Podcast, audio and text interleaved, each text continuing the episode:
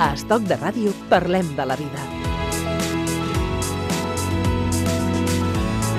I amb l'Anna Ruiz, el nostre convidat, parlem avui de xarxes socials. I del mòbil, perquè el mòbil connecta el nostre fill i la nostra filla amb les xarxes socials, Instagram, WhatsApp, Twitter o Facebook, i connecta també els pares. Les possibilitats comunicatives són enormes, els riscos també, i no només pels més joves. Gerard Vilanova, benvingut. Hola, gràcies. El professor i formador Gerard Vilanova és també impulsor d'Ètica Activa, és una eina d'assessorament dirigida a escoles, AMPAs, grups de pares i mares, estudiants de primària, secundària. Gerard, sovint analitzem les potencialitats, els riscos de l'ús del mòbil, només pensant en els joves, en els adolescents o en els nens, però els pares dels adults també tenim una certa i molt important responsabilitat. Home, i tant, eh, són unes eines molt potents que han arribat a les nostres mans eh, sense cap tipus de preparació. Eh, ingenuament pensem que els nostres fills eh, estan molt ben preparats perquè són nadius digitals i han nascut en, en aquest ecosistema que els és propi, eh, però també pensem erròniament que els adults ens en sortim sense cap tipus de formació, potser perquè som adults i apliquem eh, la nostra educació, els nostres valors, també al, a l'ecosistema digital. Però també està demostrat que això no funciona bé sempre, que sí que hi ha persones que, que tenen molt bona capacitat per afrontar eh, la seva vida, el seu itinerari digital, però n'hi ha d'altres que, que no, que cometen errors i prova d'això són el, les notícies que sovint apareixen als mitjans de comunicació al respecte de mals usos i conflictes que neixen derivats de, de l'ús del mòbil i les xarxes socials, del mal ús, perdó. És a dir, que quan eh, d'una manera, d'alguna manera simplifiquem que l'ús de les xarxes o de l'ús del, del telèfon i de les xarxes socials cap a la gent jove, pensem que només hi ha riscos. Amb, amb ells el que hem de pensar que els adults també tenim un risc de, de tenir problemes o de, de viure situacions eh, difícils, complicades. I tant. Uh, els adults... Les mateixes, gairebé. Les mateixes, Les mateixes. sí, sí, sí. La, la diferència és que els adults estem una mica més madurs, val? però uh, els errors són múltiples. Des dels errors mm, que produeix la hiperactuació a la xarxa, o sigui, actuar més del compte, Uh, fins als errors que neixen de deixar-la al marge uh, i no comptar amb cap tipus de, de coneixement ni, ni ús de, de les xarxes socials. I el risc d'addicció, tant al mòbil com a la nostra presència o activitat en les xarxes socials, és el mateix? És a dir, un adult té els mateixos, el mateix percentatge de riscos de convertir-se en un addicte? Mm, no sé si uh, els mateixos percentatges, però sí que hi ha, hi ha uns riscos. Uh, hi ha uns riscos. Hem de pensar que uh, aquests aparells estan dissenyats uh, perquè ens atreguin, perquè la nostra atenció uh, estigui com més temps millor uh, dedicada a aquests aparells. Uh, jo de vegades comparo el mòbil amb les escurabutxaques, en el sentit que fan sorollets, que fan llumetes, que van donant unes petites gratificacions eh, que fan que l'infant, però també l'adult, eh, s'hi enganxi. I les persones que mm, decideixen no formar part d'aquesta comunitat, perquè saps que hi ha una tendència de no, no, jo amb això no, no m'hi poso, jo no sóc esclau del, del telèfon, entre cometes, o de les xarxes socials, eh, jo no hi sóc perquè no m'interessa, això és un món que no, que no va amb mi és una opció legítima per un adult. Ara, hauríem de veure mm, si aquest adult té una responsabilitat més enllà de si mateix, ah és a dir, si té fills. Si té fills. Si té fills, jo sóc de l'opinió que té l'obligació eh, de conèixer el món digital eh, per poder conduir el seu fill o fills eh, en, en aquest món, perquè arribarà un dia eh, que cada cop és abans, eh, que aquest infant doncs, entrarà en el món tecnològic, en el món digital, i és ben normal que ho faci. Llavors el que no pot passar és que es trobi orfe, que, que no tingui una guia.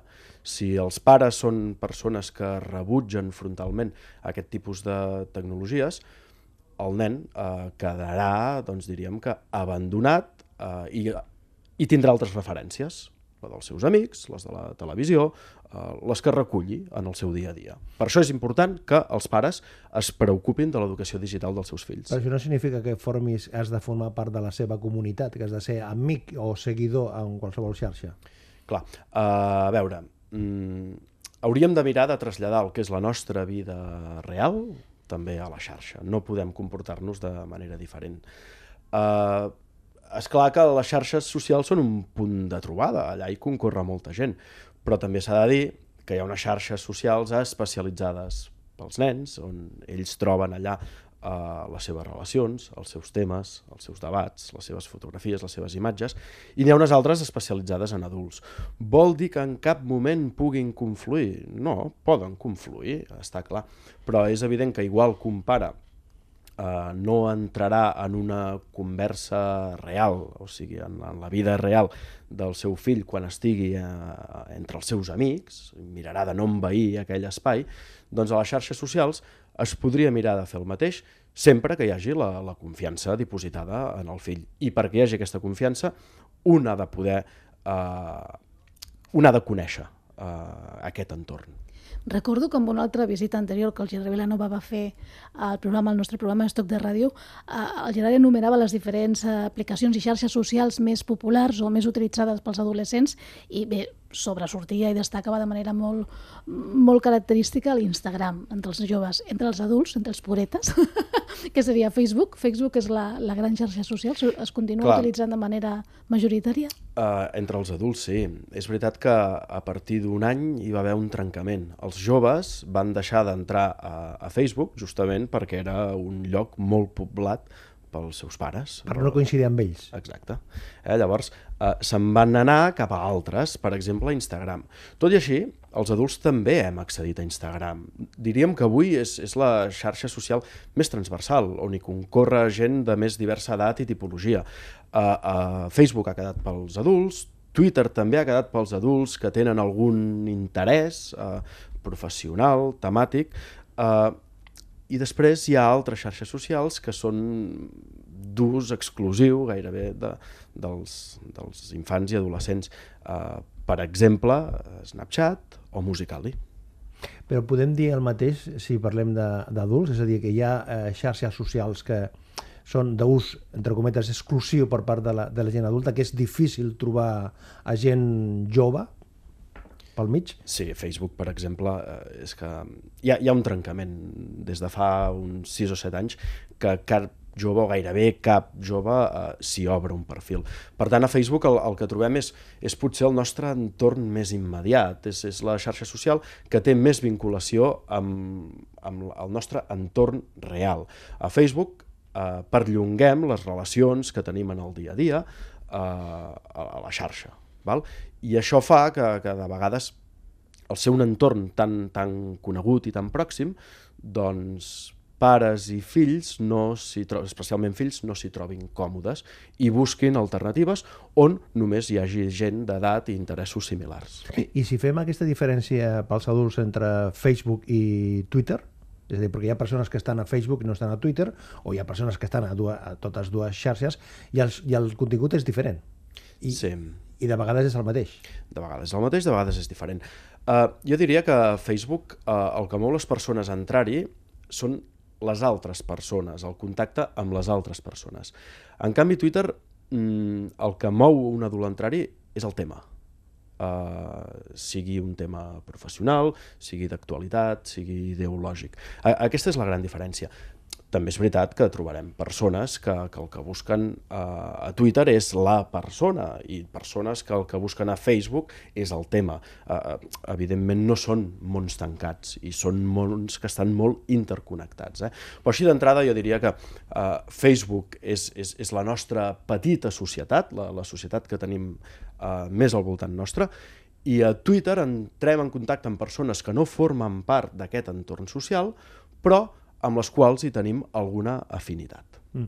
El que passa que estava fent memòria ara amb, amb, una, amb un fet concret, amb un cantant, el Sergio Dalma, que té públic aquí, té públic eh, a l'Argentina, a Xile, a l'Uruguai, eh, i, i m'explicaven de la seva oficina de manejament que la, una part molt important de seguidors, de seguidors estan a Twitter, allà, i aquí és a Facebook. És a dir, allà el, el perfil de la persona és la mateixa, és, és la persona que segueix a un, a un cantant en, en aquest cas, i havien, eh, havien fet una foto clarament molt definida, que hi havia més participació, més eh, seguiment, més interactuació de tota mena pel Twitter que pel Facebook, que el, que el públic d'aquí era més de Facebook i el públic d'allà era de Twitter. Simplificant molt, eh? Simplificant molt, però era una, era una cosa que havia, eh, els havia cridat l'atenció. Sí, jo estava descrivint la nostra realitat, eh? però és cert que, que en altres països eh, aquestes xarxes socials eh, adquireixen per part de la gent eh, usos diferents.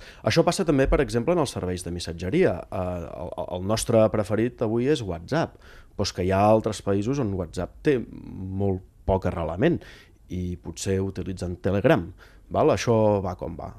O sigui, cada país eh, li fa un ús, eh, en el sentit que cada societat utilitza l'eina que li és més, més còmoda o més, eh, més propera. Exacte. Al final són milions d'usuaris que, que, que tenen aquestes xarxes socials, eh, però no eh, tenen un comportament uniforme a eh, tot arreu del món. Avui parlem de xarxes socials, de telèfons mòbils, i ho fem amb el Gerard Vilanova.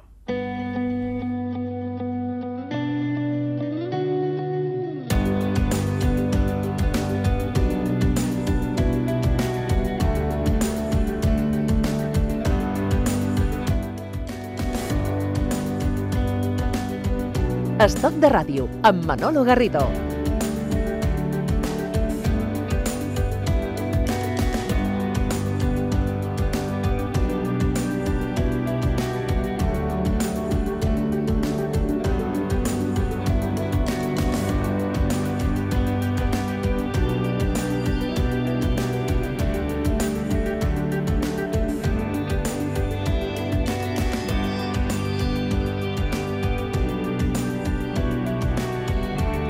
Parlàvem amb la Ruiz que una de les, de les, de les, eh, de les elements de, de les xarxes socials és eh, la nostra imatge digital, no, Anna? Sí, escoltant el Gerard Vilanova, ell ens explicava fa uns quants minuts que ens comportem de manera similar a la nostra vida física presencial que a la nostra vida digital, és a dir, que les recomanacions perquè la teva imatge no es vegi perjudicada són les de seguir el sentit comú, ser respectuosa, respectuós amb els teus interlocutors, és a dir, no d'haver-hi receptes realment complicades, no? Sí, així és com hauria de ser, el, que el, som una sola persona i que aquesta persona eh, s'hauria de manifestar de manera similar a la realitat que les xarxes socials. És veritat eh, que potser hi ha un factor de desconeixement i d'ingenuïtat a les xarxes socials que potser a la realitat no hi és. Un exemple d'això eh, seria, per exemple, el tipus d'informació que donem. Eh, estic segur que molts de nosaltres hem donat informació a les xarxes socials que de cap manera hauríem donat en la nostra vida real. En un lloc públic on hi hagués molta gent coneguda i desconeguda, no donaríem una informació que, en canvi, sí que potser hem publicat a, a Facebook o a qualsevol altre. Hi ha un lloc molt complicat pels adults, que són els grups de WhatsApp. Aquells que posen en connexió, en contacte els pares, les mares d'una escola, els pares, les mares d'un club esportiu. És un punt complicat, delicat, pel que fa a les nostres relacions socials? Molt, sí, i és un exemple perfecte del que dèiem ara fa un moment, no? Uh, és aquí on es veu uh, la manca d'educació digital que hi ha a la societat. Els grups de WhatsApp escolars, de, de mares i pares, uh, són un lloc on apareixen conflictes molt sovint, i són conflictes que tots ens podríem estalviar si hi hagués una mica de reflexió i d'educació al, al voltant de, de, de la nostra vida digital. Perquè clar, una cosa és un grup de WhatsApp vinculat a una escola, una altra cosa és un grup de WhatsApp entre amics, on segurament els excessos, les bromes, les indirectes, les directes, la manera d'expressar-se amb gent amb una gran complicitat i que es coneix de fa molts anys, eh, permet, doncs, el marge de maniobra és molt més ampli que no un WhatsApp on segur, segurament determinades opinions polítiques o vinculades a la teva ideologia i tal no haurien d'estar presents. Clar. Uh, si parlem de grups de WhatsApp escolars, hem de partir d'un fet essencial, que és que allà les persones que formen part d'aquell grup s'hi han trobat per pura casualitat. O sigui, el fet que hagin tingut un fill uh, en un any concret en un lloc geogràfic concret, els ha conduït a un mateix espai, que és l'escola, l'aula dels seus fills. A partir d'aquí, aquesta aula eh, es projecta en fora eh, mitjançant el grup de WhatsApp dels pares. Els pares eh, interactuen entre ells per afavorir la, la tasca educativa de, de l'escola i la pròpia seva. Què passa? Eh, són amics les persones que formen part d'aquest No grup? necessàriament. És que habitualment no ho són. Uh, I si ho són, el més recomanable és que facin un grup a part. Però de vegades uh, es produeixen errors i és que es confon l'objectiu i la finalitat d'un grup. Un grup escolar, per exemple, uh, hauria de ser únicament destinat a la temàtica escolar. No s'hauria de parlar mai d'individualitats, s'hauria de parlar de qüestions de grup. No són espais d'opinió, de, de valoració de si es fan bé o es fan malament les coses, i ni molt, mai, i ni molt menys haurien de ser eh, espais on opinar públicament sobre política, religió, societat, etc. Perquè no fem això a la cafeteria on ens trobem gent que no coneixem gaire. Potser si ens trobem algú que coneixem força, sí que podem tenir una conversa sobre política, però no amb persones que simplement ens sonen o simplement amb qui hem coincidit en aquell espai-temps, que és la cafeteria, 10 del matí. Uh, no, no, no acostumem a emetre opinions compromeses uh, en, en la nostra vida física en aquestes circumstàncies, però en canvi sí que cometem l'error, moltes vegades, de fer-ho en llocs com el grup de WhatsApp escolar. Gerard, hi ha un aspecte formal relacionat amb els grups de WhatsApp escolars que a mi em crida especialment l'atenció i és quan algú eh, eh, escriu, eh, anuncia no? una informació molt concreta, una data, una activitat, i a partir d'aquí hi ha un seguit de missatges tipus OK, d'acord. I tots els gifs que tenim al nostre abast. També és el nostre desconeixement Hi ha la necessitat no de- hi ha cap necessitat d'estar al metro i estar obrint i llegint missatges que ratifiquen un enunciat molt, molt concret, molt senzill, no? Clar.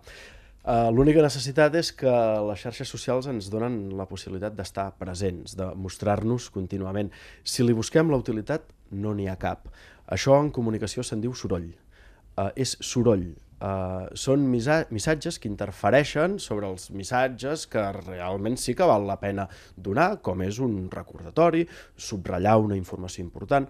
Quan a un recordatori o una informació important li segueix una tira d'emoticones o expressions verbals que eh, donen conformitat o disconformitat, és igual. Eh, el que tenim eh, és soroll, és, són fets eh, que, que distreuen de, de, de, de la veritable eh, finalitat de la comunicació. No hi ha missatge. L'ú- l'ú- L'única cosa que hi ha és una voluntat de fer-te present. Feia esment aba- abans el Gerard Vilanova de l'element aquest de, de la privacitat, eh? de, de, que posem massa informació o és fàcil que hi hagi, que, que hi hagi massa informació mm, nostra a les, a les xarxes. De vegades no som conscients no? que posem una foto d'un moment alocado, un comentari, i després això, clar, després hi ha una recerca, hi ha una cerca de la personalitat d'aquest individu que es presenta eh, per no sé què, per, no, no perquè sigui per una, per una selecció laboral, sinó per conèixer, perquè has quedat, perquè eh, et diuen que superàs amb aquesta persona i qui més que menys doncs, entres i mires eh, Pepe Pérez. Hombre, fíjate, aquest Pepe Pérez el que va fer... No som conscients de vegades que el que... O sigui, aquesta, o sigui, aquest seguiment nostre el pot fer qualsevol persona. Sí, no en som conscients i, i és una pena, perquè resulta que nosaltres eh, ens hem acostumat, acostumat a dipositar informació eh, més o menys privada a la xarxa i no pensem que aquesta informació en el futur podrà ser utilitzada per alguna persona que tingui algun interès sobre nosaltres. Aquesta tasca d'investigació de persones a la xarxa té un nom, es diu stalking, val? Eh, hi ha grans especialistes a fer-la, a part de les persones que, com jo, puguem tenir curiositat per algú que acabem de conèixer i volem adquirir una miqueta més d'informació, doncs, per exemple, tenim els responsables de recursos humans, tenim els periodistes, eh, que davant de persones de notorietat pública, quan eh, arriben i quan adquireixen aquesta notorietat pública, doncs hi ha la informació que és de domini fàcil, la que es coneix, però després fent un petit rastreig, no cal ser ni especialista ni, ni dedicar-hi gaire temps. a fer un petit rastreig a la xarxa, podem adquirir informació que no apareix en primer terme eh, en la presentació d'una persona. Com deia, eh, quantes feines avui es poden haver decidit no en l'entrevista, no en el currículum, sinó en aquesta tasca d'investigació que es fa després per assolir la cara B. Tenim la cara A, la, la, la pública, la visible, però després tenim la cara B, que és també pública i visible, curiosament, perquè en el fons tota aquesta informació ha estat dipositada per nosaltres mateixos a la xarxa i, per tant, qualsevol persona en pot fer ús. El que passa que això no, no, no només passa amb la gent jove, això passa amb els adults eh, de reconocido prestigio, per dir d'una manera, no? És a dir, que no, no som conscients de, de la repercussió que té aquesta foto, aquest comentari que, que poses en aquest moment, una és això una foto divertida, un comentari amb un amic o amb una amiga i després té això les conseqüències que té, no? Clar, hi ha un altre concepte que és el del dret a l'oblit, mm. eh, que en teoria és un dret, però és un dret que és molt difícil de fer efectiu. Eh, si un no té cura de la seva identitat digital, eh, pot estar emetent opinions a la xarxa, penjant fotografies més o menys divertides d'un moment concret de la vida, sense tenir en compte que aquesta persona creixerà, que aquesta persona anirà evolucionant, que potser canviarà d'idea, canviarà de costums, canviarà d'opinions, i que si mira 10 anys enrere, trobarà a la xarxa una persona completament diferent a la que és avui. Llavors, eh, com deia abans, pot passar que una persona que, estigui, que tingui algun interès a buscar les pessigolles, eh, estic parlant de polítics, esportistes, gent que tingui algun tipus de repercussió mediàtica, doncs és ben fàcil, si no tenen cura de la seva identitat digital, eh, buscar-los les pessigolles. Mm, tindrà dret a l'oblit aquella persona que sent adolescent va penjar una foto un dia amb una actitud una mica compromesa a la nit doncs aquella foto en aquell moment era inofensiva, doncs perquè estava tenint un comportament propi de l'edat, però... però 10 anys més tard aquesta persona ha canviat, aquesta persona pot haver adquirit responsabilitats i sobretot pot estar en el focus mediàtic i pot ser que algú busqui el seu passat i aquest passat ha estat proveït per aquesta mateixa persona, l'ha documentat a la xarxa i amb això ha quedat en posició de vulnerabilitat. Gerard, quina mena de consells, recomanacions adreces als pares i mares en una sessió informativa a un AMPA, per exemple?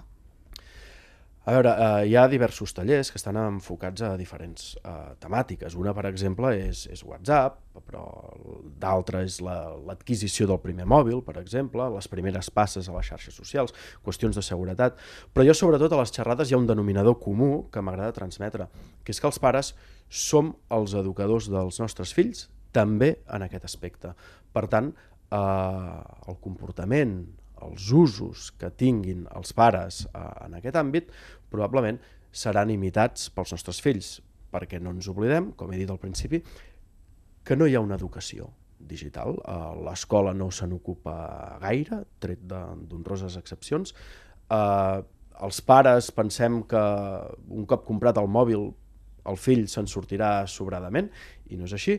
Llavors, eh, el que intento incidir eh, en les xerrades i en qualsevol situació en què em manifesto, eh, és que els pares ens hem de convertir en miralls dels nostres, per als nostres fills, també en l'educació digital. A l'any 1999, els Stand Go van fer aquesta cançó que es diu Atrapados en la red. Parlem de l'any 99, eh? Com ha canviat el món des de l'any 99? i les coses que explicaven ells. Gerard Vilanova, gràcies per compartir aquesta estona amb nosaltres. Et seguirem, com sempre, amb el TIC Activa per conèixer i per saber més coses. Moltes gràcies a vosaltres.